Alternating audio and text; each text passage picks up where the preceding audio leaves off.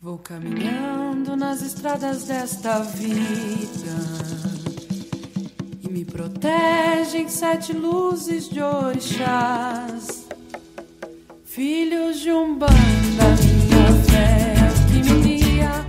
Você ouve agora 7 Minutos de Umbanda, um mini podcast voltado ao público umbandista. Visite o nosso site www.salveumbanda.com e também a nossa página do Facebook, facebook.com barra Salve Umbanda Branca.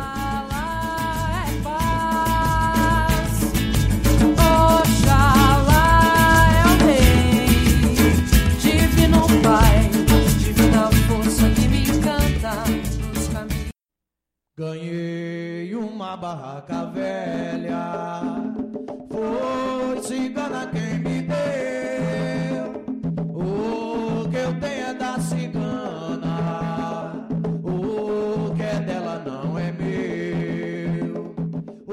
Amarrações amorosas na Umbanda. Na Umbanda não se faz amarrações amorosas. Os que assim dizem fazer apenas usam o nome da Umbanda ou das entidades da Umbanda, mas não são de fato umbandistas. A Umbanda é uma religião que prega o livre-arbítrio e a caridade. Não há respeito ao livre-arbítrio, nem se é caridoso, forçando alguém a fazer algo que não quer. Como certa vez nos disse a avó Cambinda, quem mexe com essas coisas não vai pintar na fachada da casa. Fazemos magia negra. Não. Vão pintar centro espírita ou terreiro de Umbanda. E daí o motivo de tantos acharem que o espiritismo ou a Umbanda estão atrelados a esse tipo de coisa. Isso sem contar o punhado de espertalhões por aí que, usando muito de malícia e um pouco de conhecimento, difundem pela internet seus anúncios de trabalhos espirituais 100% garantidos, conforme eles mesmos dizem. Eu vou ler para vocês um relato real, verídico, postado num grupo com milhares de pessoas no Facebook.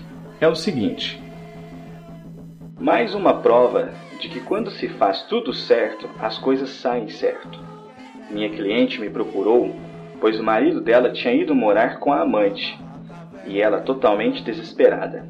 Acalmei-a e disse: Você precisa ter fé e paciência. Nem joguei os búzios ou outro oráculo qualquer. Sugeri que ela desse um ebó, agrado, à pombagira dela, e ela pediu-me que fosse o melhor que eu tinha, e escolheu logo o pacto de amarração de Lúcifer e Lilith. Em seis dias, ele brigou com a safada e voltou para casa todo manso e arrependido, pedindo perdão e tudo mais. E está lá, todo cheio de amor com ela. Sempre prevemos sete horas, sete dias, sete semanas ou sete meses. Quem faz com que isso ocorra em data maior ou menor é a sua fé e a sua pombagira bem cuidada e bem equilibrada. Toda amarração bem feita dá certo, desde que nossa fé seja inabalável e estejamos bem cuidados e equilibrados. Lógico, quando a mão do magista é boa e mágica, torna-se maravilhosamente hiperprodutiva. É possível identificar nesses anúncios algumas coisas exuberantes, como referências à magia, feitiços em latim ou com nomes bizarros como Lúcifer e Lilith, já são indícios de que esses elementos não são da Umbanda. Uma vez estando claro que nenhuma casa séria de Umbanda se presta a esse tipo de serviço, vamos a outro ponto da questão. É possível fazer com que uma pessoa seja amarrada em outra? Os chamados feitiços de amarração nada mais são do que a influência negativa e persistente e mesmo obsessiva de entidades inferiores que visam envolver determinada pessoa para cumprir determinado fim. Tirando os espertalhões que só querem o dinheiro, sabemos que existem sim médiums que se prestam a isso.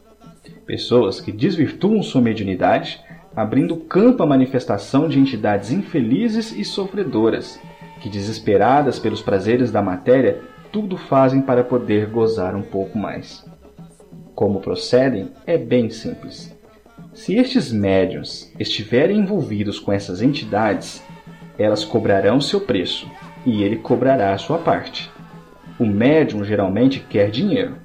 A entidade pode querer roupas, joias, bebida, fumo, comida, enfim, aquilo que mais sentir falta nesse mundo. Mas talvez você se pergunte: o que ela vai fazer com isso, já que ela não pode mais comer, nem beber e nem se vestir? Em espírito não pode mesmo. Mas e quando incorporada? Depois de realizado o serviço, ela se incorpora nos médiums e bebem, fumam, vestem-se, etc. Vivem uma ilusão momentânea, própria de espíritos de natureza bem inferior. Mas talvez você se pergunte: como é possível fazer alguém gostar de quem não se gosta? Pegando carona no exemplo que citamos, se este suposto marido ainda tiver algum traço de amor pela ex-esposa, os espíritos, percebendo este sentimento, podem insuflar-lhe constantemente essa lembrança, fazendo que esse sentimento, antes amortecido, seja exacerbado, e ele volte a pensar na ex-esposa. Espíritos que procedem assim são geralmente muito inferiores, apegados à matéria, cuja própria vibração, geralmente emanando sensualidade, ao envolver completamente o indivíduo, termina por estimular seus desejos. Então, basicamente, eles vibram constantemente em torno da pessoa, despertando seus desejos e sopram em seus pensamentos a lembrança da pessoa que deseja tê-lo de volta. Isso não é apenas possível, como é comum, especialmente se a pessoa tiver a cabeça fraca, isto é, não for uma pessoa equilibrada, de fé ou firme em suas resoluções. Neste caso, o envolvimento das trevas seria anulado, quer pela resistência da pessoa na oração e na vigilância, quer pela assistência espiritual dos bons espíritos. Mas é mais comum encontrarmos pessoas de bem, resolutas e com fé, ou é mais comum encontrarmos pessoas fracas, cheias de imperfeições e vacilantes. O que, que vocês acham? Ainda no exemplo que tomamos, esse marido largou a esposa para ficar com outra. Será que ele é um exemplo de virtudes? Ou será que suas paixões não serão campo aberto à manifestação dessas entidades? É por isso que essas amarrações, as verdadeiras, terminam por funcionar, nem que seja por um curto período de tempo, já que a entidade certamente terá outros interesses e cedo ou tarde deixará de lado aquele caso para partir para outro. Conclui-se, portanto, que essas manifestações só ocorrem em pessoas fragilizadas emocionalmente e fracas espiritualmente. Os espíritos inferiores não respeitam o livre-arbítrio, não respeitam o próximo, não respeitam sequer a si mesmos.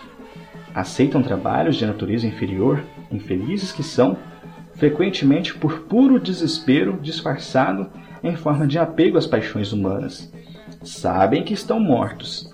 Sabem que não precisam de nada disso. Sabem que podem seguir adiante se quiserem.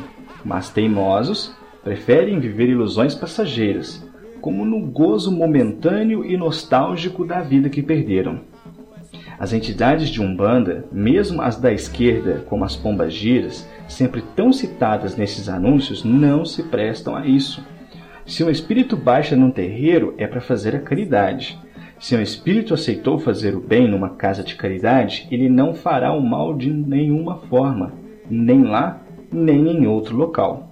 Cabe lembrar ainda que tanto os médiums que se prestam a isso, como as entidades que aceitam esses trabalhos, estão sob efeito de uma lei universal, chamada de vários nomes: lei de ação e reação, causa e efeito, ou como ultimamente tenho preferido, lei do retorno, que em essência quer dizer que todo bem ou mal que fazemos recebemos de volta. Se algum destes ouvir este áudio, é bom repensar.